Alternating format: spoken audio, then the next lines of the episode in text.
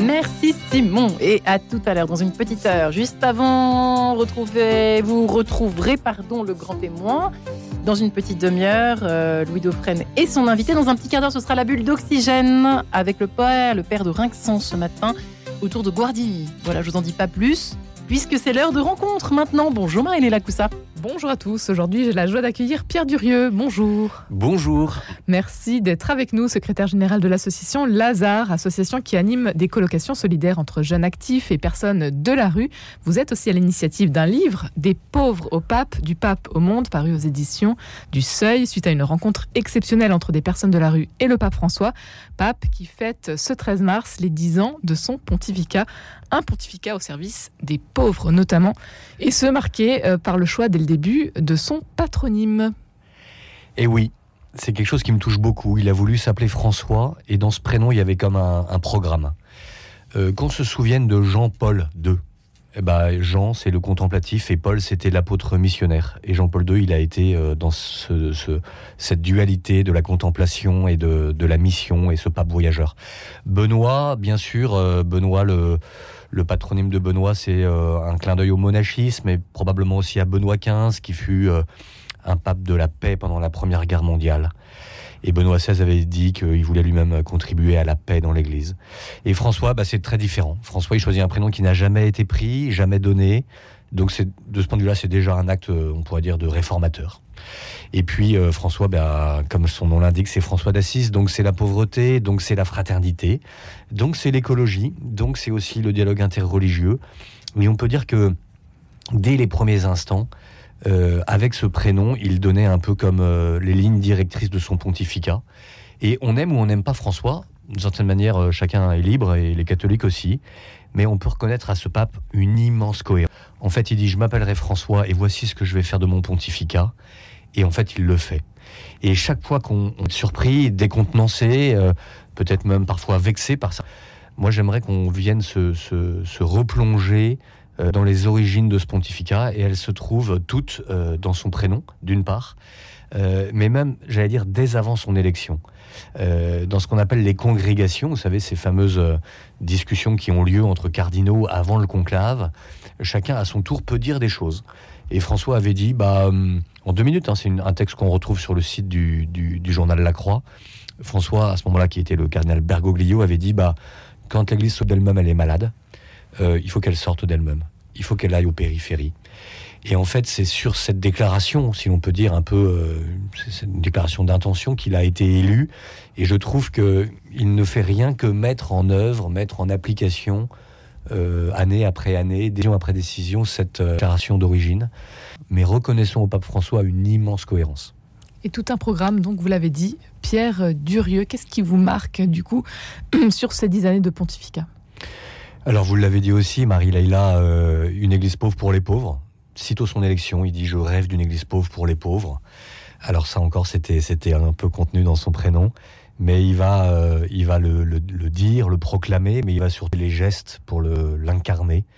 Euh, voilà, on a, Très concrètement, donc euh, un premier pèlerinage, il accueille le pèlerinage Fratello en 2016. Voilà, mais, mais alors au-delà de Fratello et du clin d'œil qu'il a donné à Lazare, j'ai envie de dire plus général, son voyage à Lesbos, son, son, voyage à Lampedusa, euh, et, les différents gestes, même, euh, voilà, euh, on a parfois dit Jean-Paul II était le pape du regard, et c'est vrai que beaucoup de gens ont témoigné du fait qu'il s'était converti simplement en croisant le regard de Jean-Paul II.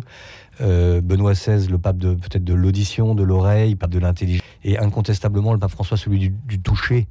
Et incroyable comment le pape François sait étreindre même une personne handicapée, malade, une personne de la rue Effectivement, nous, on a eu l'occasion de, vivre ces rencontres à plusieurs reprises dans le cadre du, livre qu'on a pu, euh, coordonner euh, avec Loïc Louisetto, avec Sybille de Malais, euh, entre des pauvres du monde entier et le pape François. On a pu être les témoins de, ces gestes et test vraiment.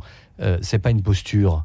Moi, j'ai senti que le pape, il est bien quand il est avec les. En fait, les rencontres protocolaires l'ennuient. Euh, je pense que là, pour le coup, il sort de sa zone de confort et qu'il est dans, un degré d'exigence qui est assez difficile pour lui. Mais quand il se retrouve au milieu des pauvres, il est bien, il est heureux. Alors c'est un, exemple pour nous, parce que peut-être que pour beaucoup d'entre nous c'est un peu le contraire. Euh, d'une certaine manière, on s'est accommodé de, la mondainité du temps, et, le pauvre nous déstabilise. Et ben lui c'est le contraire. Et donc du coup, euh, cette prédication qu'il l'a faite, il l'a faite d'abord par des gestes. Et moi, je suis heureux simplement de voir ces photos, parfois ces vidéos, qui nous rappellent cette proximité. D'ailleurs, il le dit souvent. c'est un truc qu'il nous a dit pendant qu'on le rencontrait. Il nous a dit parfois je m'interroge pour savoir quel est le style de Dieu. Une question complètement improbable. Quel est le style de Dieu? Et le pape François de dire il est dans la tendresse, dans la proximité, dans la compassion. Voilà trois choses pour vérifier quelque part notre foi chrétienne. Est-ce qu'on est capable de proximité, de tendresse, de compassion? Bon, c'est une vraie question qui est ouverte. En tout cas, lui, je trouve que de ce point de vue-là, là encore, il fait ce qu'il dit, il dit ce qu'il fait. Et je trouve qu'il est très souvent à montrer cette proximité, cette tendresse, cette compassion. Il a institué la Journée mondiale des pauvres, le 33e dimanche du temps ordinaire. En pleine pandémie mondiale, c'était en 2020, il publie l'encyclique Fratelli Tutti. Il rappelle, vous l'avez dit, euh, que les pauvres sont le trésor de l'Église et vous l'avez rencontré avec euh, plusieurs personnes de la rue. Rappelez-nous euh, dans quel contexte avait lieu cette rencontre? Alors, nous concernant, avec Lazare, on voulait fêter les 10 ans de, cette association. On avait obtenu une audience à l'occasion de cet anniversaire. Évidemment, le confinement en 2020 arrive. Et donc, l'audience, d'une certaine manière, n'est pas annulée, mais enfin, elle, semble quand même très difficile à tenir.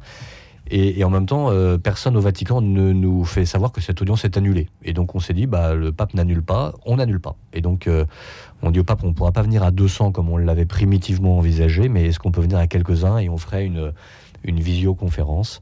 Euh, qui permettrait à chaque maison Lazare de France et même de l'étranger de, poser une question et le pape y répondrait.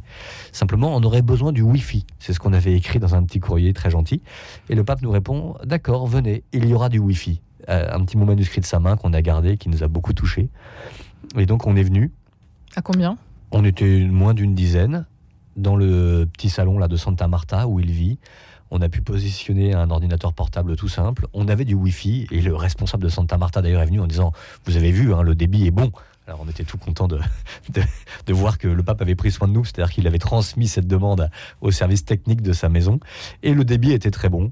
Et donc euh, on a eu une heure et demie là, de rencontre assez incroyable avec des questions assez cash de nos, amis de la rue et et des réponses tout aussi cash et des réponses tout aussi cash. On avait même dit au pape bon si une question vous indispose, vous avez un buzzer, vous pourrez passer à la suivante.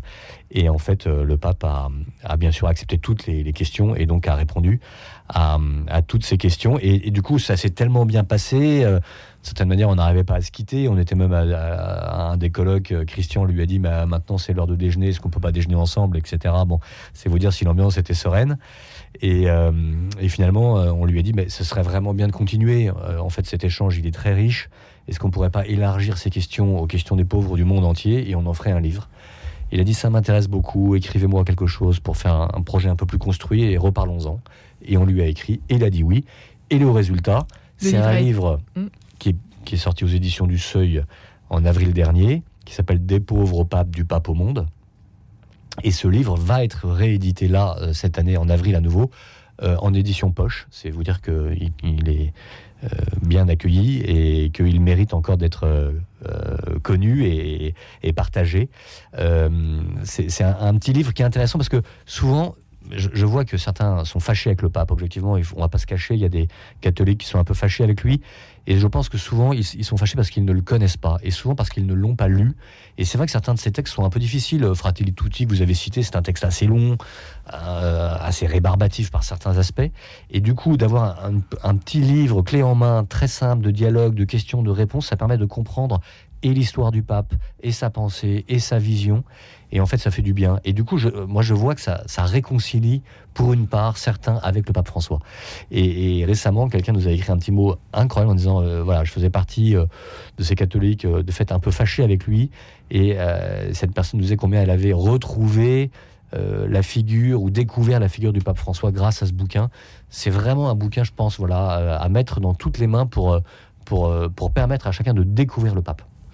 Dix ans de pontificat avec euh, cette pauvreté donc au cœur de la mission du pape François, aujourd'hui Pierre Durieux, euh, vous qui êtes secrétaire général de l'association Lazare, euh, quels sont peut-être vos, souhaits pour les années à venir? Qu'est-ce que vous attendez encore du pape François pour les mois, les années qui viennent?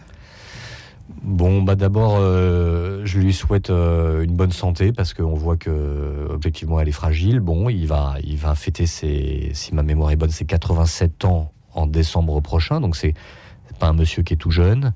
Euh, je lui souhaite du courage parce que très souvent il dit ça, il dit priez pour moi parce que mon métier n'est pas facile.